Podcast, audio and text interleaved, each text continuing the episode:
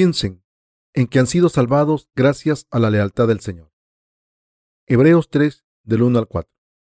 Por tanto, hermanos santos, participantes del llamamiento celestial, considera al apóstol y sumo sacerdote de nuestra profesión, Cristo Jesús, el cual es fiel al que lo constituyó, como también lo fue Moisés, en toda la casa de Dios, porque de tanto mayor gloria que Moisés es estimado digno éste, cuanto tiene mayor honra que la casa el que la hizo. Porque toda casa es hecha por alguno, pero el que hizo todas las cosas es Dios. Nuestro Dios dijo en Hebreos 3, Por tanto, hermanos santos, participantes del llamamiento celestial, considera al apóstol y sumo sacerdote de nuestra profesión, Cristo Jesús, si se estuviese ahogando y nadie les pudiese ayudar, y alguien viniese y les salvase justo en el último momento, estarían extremadamente agradecidos a esa persona por salvarle la vida. De la misma manera, no se olvidarían de los que les ayudan en tiempos difíciles, sino que siempre lo recuerdan y están agradecidos. De manera similar, todos debemos pensar en Jesús, que es nuestro apóstol y nuestro sumo sacerdote. Como bien sabemos, el Señor nos ha salvado de la destrucción que teníamos que sufrir por nuestros pecados, y no podemos dejar de pensar en esta gracia del Señor. Cuando pensamos en la gracia de nuestro Señor, podemos verlo fielmente que nuestro Señor ha cumplido su obra de salvación en completa obediencia a la voluntad de Dios Padre. Cuando consideramos cómo el Señor nos ha salvado de todos nuestros pecados, se nos recuerda una vez más lo agradecidos que estamos. Hebreo 3.2 dice que nuestro Señor es fiel al que le constituyó, como también lo fue Moisés en toda la casa de Dios. Este pasaje nos enseña que Jesucristo fue fiel a la voluntad de Dios Padre, al haber nombrado a su Hijo como sumo sacerdote del reino de los cielos. Dios Padre le pidió a su Hijo que fuese fiel a su tarea. Jesús cumplió su ministerio como sumo sacerdote para salvarnos a los pecadores de todos nuestros pecados y permitirnos entrar en el reino de los cielos. Y la Biblia dice en el pasaje de las escrituras de hoy que el Señor fue fiel a esta tarea, como Moisés fue fiel en toda la casa de Dios. Como todos sabemos, Moisés fue un siervo de Dios completamente fiel, sirvió a Dios con devoción excepcional. De la misma manera, aunque Jesús es el Hijo de Dios, también fue fiel a la voluntad de Dios Padre, como lo fue Moisés. Por eso la Biblia nos pide que consideremos a Jesucristo con cuidado aquí. Jesús trabajó para eliminar todos nuestros pecados como maestro del universo entero. La clave del pasaje de las escrituras que hemos leído hoy está en Hebreos 3, del 3 al 4. Aunque Jesucristo es el creador del universo entero y todo lo que hay en él, cumplió sus tareas fielmente en obediencia a la voluntad de Dios Padre. Fue tan obediente a la voluntad de Dios Padre que incluso entregó su vida para librarnos de todos los pecados del mundo y convertirse en nuestro Salvador. Cuando vemos lo que el Señor ha hecho por nosotros, podemos ver que obedeció la voluntad de Dios Padre tan completamente que no solo vino encarnado en un hombre, sino que también cargó con todos nuestros pecados al ser bautizado por Juan el Bautista e incluso entregó su vida. Esto no es algo que una criatura débil como nosotros pudiera hacer. Todos sabemos lo difícil que es arriesgar nuestras vidas para cumplir nuestro ministerio. Pero, aunque el Señor es mucho más grande que cualquier cosa que hay en todo el universo, como creador de este mundo, obedeció la voluntad de Dios Padre, y a través de esta obediencia nos ha salvado de todos nuestros pecados. Por esta razón, la Biblia nos pide a los que hemos sido salvados que pensemos en Jesucristo, quien nos ha salvado. El Señor vivió en este mundo durante 33 años y nos ha salvado de todos nuestros pecados al entregar su vida. Esto nos muestra lo grande que era el ministerio que cumplió. Si se nos confiase ese ministerio del Señor, ¿podríamos hacerlo? No, Nunca podríamos hacer este ministerio porque no somos Dios. Como meras criaturas es imposible salvarnos a nosotros mismos. Solo el Señor pudo salvar a toda la humanidad para siempre. Como nuestro Maestro y Salvador, el Señor entregó su vida para salvar a todas sus criaturas de todos los pecados al obedecer la voluntad de su Padre. El Señor nos ha salvado y como hemos cumplido esta obra de salvación fielmente, estamos muy agradecidos. Está escrito en Hebreos 3 del 3 al 4. Porque de tanto mayor gloria que Moisés es estimado digno éste, cuanto tiene mayor honra que la casa el que la hizo, porque toda casa es hecha por alguno, pero el que hizo todas las cosas es Dios. Como dice este pasaje, Jesucristo es el creador de todas las cosas y Dios mismo. Como Jesús es Dios mismo, que es mucho más honorable que cualquier cosa en este universo. ¿Cómo pudo este Dios ser tan obediente a la voluntad de su Padre como para salvarnos de los pecados del mundo? ¿Cómo pudo ser tan fiel a su Padre que entregó su propia vida para salvarnos de todos los pecados del mundo? Hay algunas preguntas que nos vienen a la cabeza cuando leemos este pasaje. Todo esto nos vino por la gracia de Dios, pero nuestra primera reacción fue la de sorpresa y completo agradecimiento porque es tan maravilloso que Jesús fuese fiel a la voluntad del Padre incluso hasta entregar su propia vida. Así que no podemos evitar darle gracias al Señor. En este mundo es casi imposible ver a hijos o hijas ser tan fieles a sus padres que entreguen sus vidas por ellos. Es mucho más común cuando los padres se sacrifican incondicionalmente por sus hijos. Hoy en día son tan malvados que incluso oímos hablar de hijos que pegan o incluso matan a sus propios padres, que los quieren tanto. Así que podemos ver lo difícil que es para un hijo serle fiel a sus padres, incluso hasta entregar su vida como hizo el Señor. Es algo excepcional. Es cierto que el mundo de la fe, algunos mártires entregan sus vidas en obediencia a la voluntad de Dios. Incluso estos mártires lo hacen solo porque Dios les ha dado fuerzas. Por el contrario, Jesucristo es Dios mismo, quien creó el universo y todo lo que hay en él, y a pesar de esto, se sacrificó en obediencia a la voluntad de Dios Padre para salvarnos a todos. Esto es tan impresionante que no podemos evitar darle gracias al Señor de todo corazón, porque Jesús fue tan fiel a Dios Padre que incluso entregó su propia vida para salvarnos. Debemos pensar en la gracia de Dios hasta el día en que vayamos al reino del Señor. ¿Qué hay de nosotros? ¿Están ustedes santos y colaboradores haciendo la obra de Dios con lealtad hasta la muerte?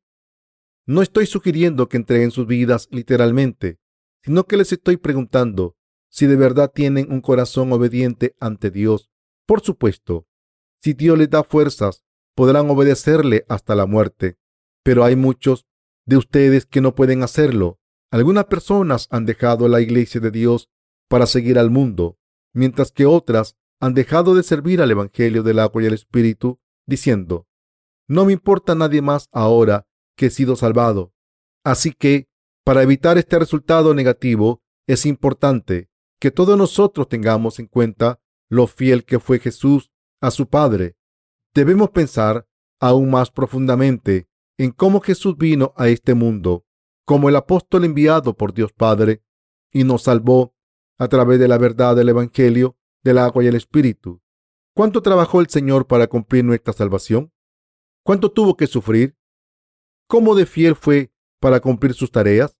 A pesar de ser Dios mismo, merecedor de toda gloria, Jesús obedeció fielmente la voluntad de su Padre para salvarnos de todos nuestros pecados y destrucción. Estas son las cuestiones que debemos considerar detenidamente antes de empezar a seguir al Señor. Como nuestro Señor es nuestro Dios y Salvador, es todavía más importante pensar en lo que ha hecho por nosotros. Está escrito en el pasaje de la escritura de hoy que toda casa es construida por alguien, pero el que construyó todas las cosas es Dios, es decir, Jesucristo. Jesucristo es el creador de todas las cosas y es el Salvador que nos ha librado de todos nuestros pecados. Jesucristo es Dios mismo, pero este Dios tuvo que venir a este mundo encarnado en un hombre para salvarnos de todos nuestros pecados. Asimismo, Dios no solo vino a salvar a unos cuantos, sino que vino a librar a toda la raza humana de todos sus pecados. Cuando pensamos en esta gracia de Dios, todos podemos apreciar lo grande que es su amor y lo agradecidos que debemos estar por él. ¿Cómo pudo el Señor abandonar su honor, exaltando y humillarse para salvar a su pueblo? El Señor entregó su vida e hizo su obra de salvación por todo el mundo, incluyendo todos los pecadores que se levantan contra él, dejando su estado y honor divino. Se rebajó como un ser humano para salvarnos de todos los pecados del mundo.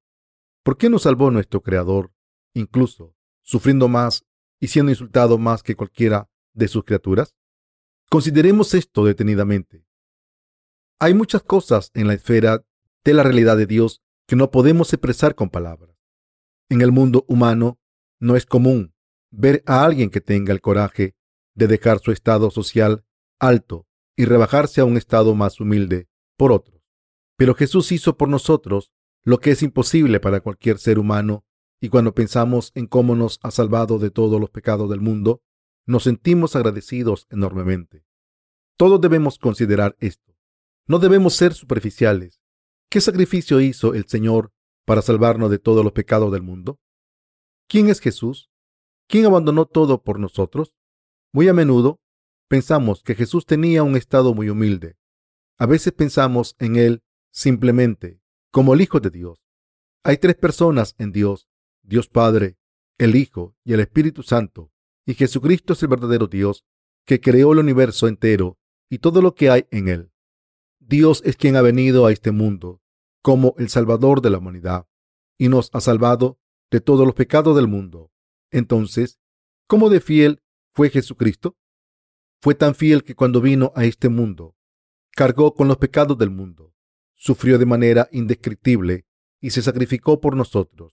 Y por eso la Biblia dice que Dios Padre lo exaltó por encima de todas las cosas. ¿Y qué hay de ustedes entonces? ¿Quieren vivir una vida de fe tibia? Hay muchos hermanos y hermanas que han dejado de servir al Señor por cualquier razón diciendo, como he sido salvado, viviré como un laico. A estas personas Jesús les dijo en Hebreos 3.1. Por tanto, hermanos santos, participantes del llamamiento celestial, considera al apóstol y sumo sacerdote de nuestra profesión, Cristo Jesús. La palabra apóstol aquí significa alguien enviado por Dios.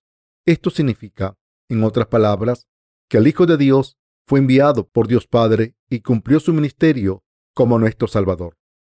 En otras palabras, la Biblia dice que también somos los apóstoles de Cristo. Un apóstol de Cristo es una persona que predica. Como el Señor fue enviado por Dios Padre, cumplió su obra de salvación y nos salvó a través del Evangelio del agua y el Espíritu. Deben recordar que todo apóstol tiene la tarea de predicar este verdadero Evangelio diciendo, como Jesús nos ha salvado al entregar su vida, podemos ser liberados de todos nuestros pecados. Nosotros también hemos recibido la remisión de los pecados en este mundo al creer en el Evangelio del agua y el Espíritu. Y al mismo tiempo estamos predicando este Evangelio, dicho de otra manera. Somos los apóstoles de Dios enviados por Él. Nosotros somos los que han sido enviados por Dios para predicar el Evangelio del agua y el Espíritu a todos los que no lo conocen. Abandonar este ministerio es algo malvado. No es solo una pequeña ofensa a los ojos de Dios. Como hemos recibido la remisión de los pecados al creer en el Evangelio del agua y el Espíritu, Dios nos ha dado fe y poder. Pero a pesar de esto, si alguno de nosotros vive solo por su carne, en vez de predicar el Evangelio del agua y el Espíritu, esta persona es malvada. Sería mejor que esta persona no hubiese nacido en este mundo, en primer lugar. Como hemos sido salvados de todos nuestros pecados y ahora estamos viviendo con fe, estamos obligados a servir al Evangelio del agua y el Espíritu. Cuando vemos a los predecesores de la fe que trabajan por el Evangelio para hacer lo que complace al Señor, nosotros también nos sentimos obligados a trabajar con ellos. Sin embargo, mientras corremos nuestra carrera espiritual, solemos tener pensamientos carnales en nuestras mentes que nos hacen dudar y preguntarnos, ¿por qué estoy viviendo así?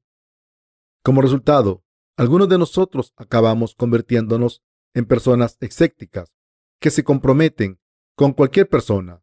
Los que están viviendo una vida así rechazan al Dios que les ha salvado de los pecados del mundo y les ha nombrado testigos del Evangelio. Están desobedeciendo a la voluntad de Dios, quien les dijo que viviesen por el Evangelio del agua y el Espíritu y la justicia de Dios hasta que se presenten ante Él. Lo que está claro es que ahora hemos sido salvados de todos nuestros pecados y debemos servir a la justicia del Señor, por muy grande o pequeña que sea nuestra fe. Y esta es la fe verdadera que todos debemos tener. Y esta fe es la que Dios quiere de nosotros. Jesucristo fue enviado a este mundo como el apóstol con el ministerio del sumo sacerdote del reino de Dios. Jesús nació en este mundo para salvarnos de todos los pecados del mundo. Cargó con todos nuestros pecados al ser bautizado por Juan el Bautista. Entregó su vida en la cruz, se levantó de entre los muertos y así ha completado su obra de salvación para salvarnos a todos.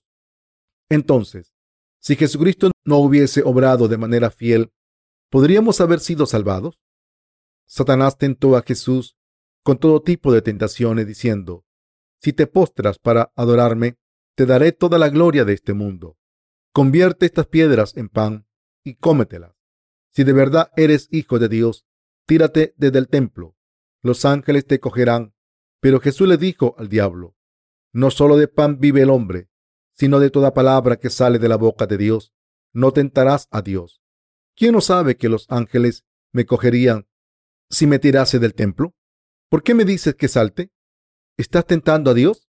Con esta respuesta Jesús venció a Satanás. Jesús vino a este mundo como nuestro Salvador, encarnado en un hombre, como sumo sacerdote del cielo, y el apóstol enviado por Dios Padre, cumplió con todas sus tareas, fue completamente fiel a su ministerio Así es, como el Señor nos ha librado de nuestra condenación, de las debilidades y de la desesperación en la que nuestras almas no podían evitar estar esclavizadas por el diablo bajo la opresión del pecado. Y por eso deben pensar en la justicia de Dios profundamente. Debemos pensar en nuestro Salvador, porque eso es lo correcto. Nosotros somos seres deficientes, llenos de muchas fallas. Sin embargo, por muy insuficientes que seamos, como creemos en la justicia de Jesucristo, debemos pensar en profundidad en el Señor que nos ha salvado de todos los pecados del mundo. Confiar en Él, glorificarle y llevar a cabo todas las obras que nos ha confiado de la misma manera en que Jesucristo nos ha salvado al venir a este mundo, entregando su propia vida en obediencia a la voluntad de su Padre y cumpliendo su ministerio con lealtad. Aunque ninguno de nosotros es remotamente tan fiel como Jesucristo, por lo menos nuestros corazones están de parte de Dios, de la misma manera en que nuestro Señor obedeció completamente la voluntad de Dios Padre, debemos obedecer la voluntad del Señor completamente. Debemos seguir a nuestros predecesores de la fe. Cuando miramos a nuestros predecesores de la fe, vemos que sufrieron mucho por la predicación del Evangelio del agua y el Espíritu. Cuando vemos cómo nuestros predecesores de la fe, como el apóstol Pablo y los santos de la iglesia primitiva, sirvieron al Señor en obediencia, a pesar del sufrimiento, estamos obligados a agradecer al Señor por su ejemplo. Por tanto, en vez de estar preocupados por nuestros deseos, debemos cuidar de nuestros hermanos y hermanas, servir al Evangelio con ellos y darnos fuerza los unos a los otros en tiempos difíciles. Si examinamos la fe de nuestros corazones para asegurarnos de que es la correcta, todos debemos correr la carrera de la fe sin cesar ante el Señor. Si no corremos esta carrera de la fe, nosotros también acabaremos cayendo en el mundo. Si vivimos solo por nosotros mismos, moriremos en cuerpo y espíritu. En vez de salvar a los demás, seremos destruidos. ¿Significa esto que si no servimos al Evangelio, su salvación será anulada? Sí, esto es posible. Calvino afirmó que una vez somos salvados, estamos salvados para siempre. Algunos cristianos pueden preguntarse, ¿quiere decir que Calvino no tenía razón? Sí, estaba equivocado. Incluso los nacidos de nuevo pueden acabar yendo al infierno al final. Ahora pueden preguntarse, ¿cómo puede pasar eso? Pero no hay razón por la que no pueda pasar. Hay muchas posibilidades. Así que muchos pasajes de la Biblia nos muestran que esto les pasará a los santos que no sean fieles. Incluso entre los justos que han nacido de nuevo a través del Evangelio del agua y el Espíritu y que no apoyan el ministerio del Evangelio de Dios y no unen sus corazones con la iglesia de Dios y sus predecesores de la fe, habrán algunos que reciban lo mismo que los hipócritas. Mateo 24, 51. Estas personas serán abandonadas por el Señor. En otras palabras, Jesús dijo en una de sus parábolas que cuando un pescador echa la red, solo se queda con los buenos peces y se deshace de los malos. De esta manera, al final de los tiempos, el Señor separará a los malvados de los justos y los arrojará al infierno. Mateo 13, del 49 al 50. ¿Quiénes son los malvados entre los justos? Son los que creen en el Evangelio del agua y el Espíritu, pero no los sirven voluntariamente mientras se ahogan en sus deseos carnales. Estos santos recibirán el merecido de los hipócritas y serán abandonados por Dios si se levantan contra la iglesia de Dios y dejan de servir al Evangelio. Algunos de ustedes pueden conocer al general Naamán, que aparece en Segunda de Reyes capítulo 5. El general Naamán fue sanado de su lepra cuando conoció a Eliseo y metió su cuerpo en el río Jordán siete veces, como le dijo el siervo de Dios. Este es el poder del Evangelio del agua y el Espíritu. El hecho de que Naamán fuese curado completamente de la lepra al meterse siete veces en el río Jordán nos demuestra el poder del Evangelio del agua y el Espíritu en el que creemos ahora.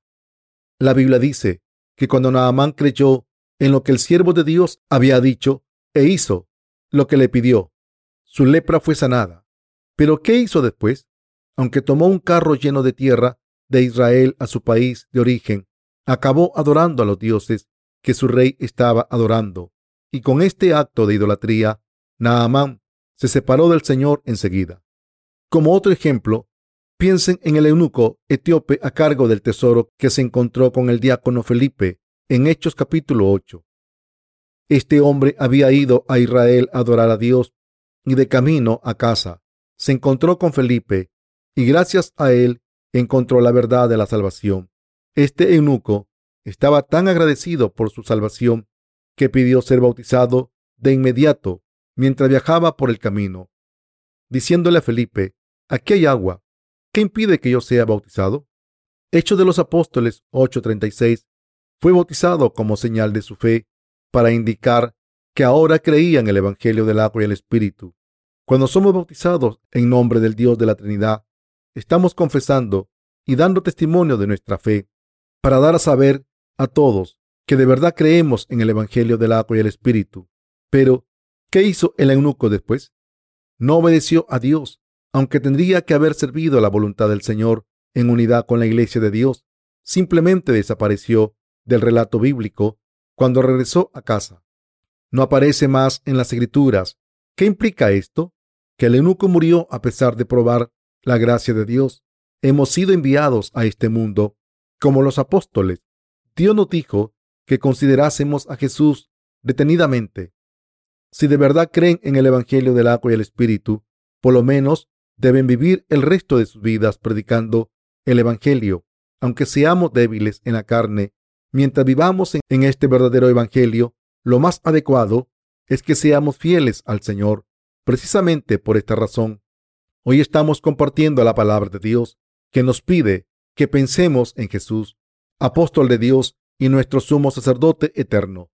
Jesús, el sumo sacerdote del reino de los cielos, ha salvado a todos los que creen en el Evangelio del agua y el Espíritu de todos los pecados del mundo, no ofreciendo la sangre de animales terrenales, sino al cargar personalmente con todos nuestros pecados sobre su cuerpo y entregando su vida en la cruz en nuestro lugar.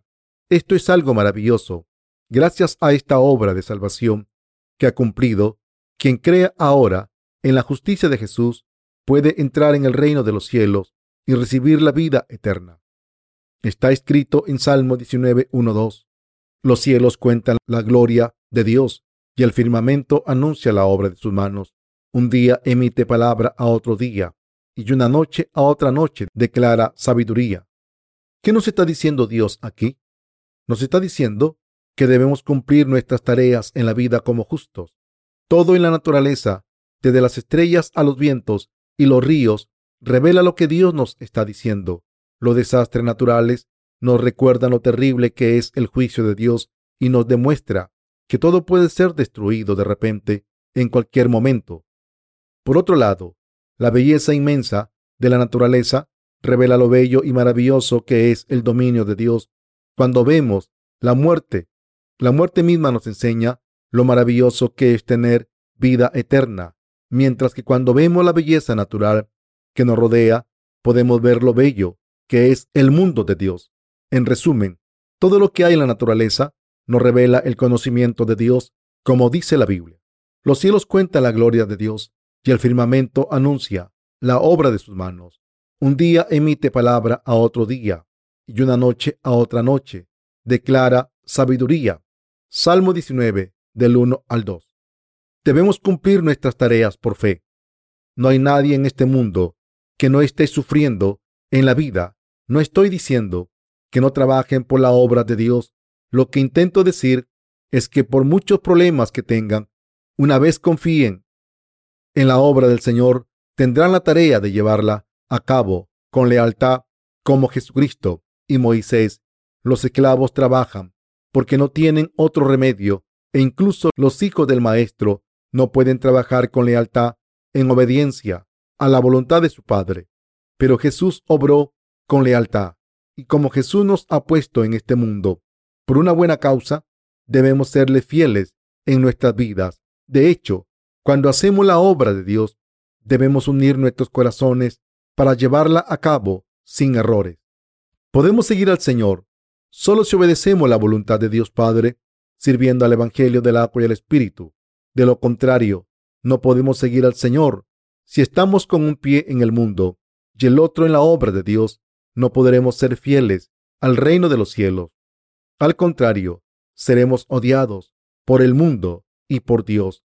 Necesitamos ser aprobados por lo menos por una parte para poder ser felices en nuestras vidas.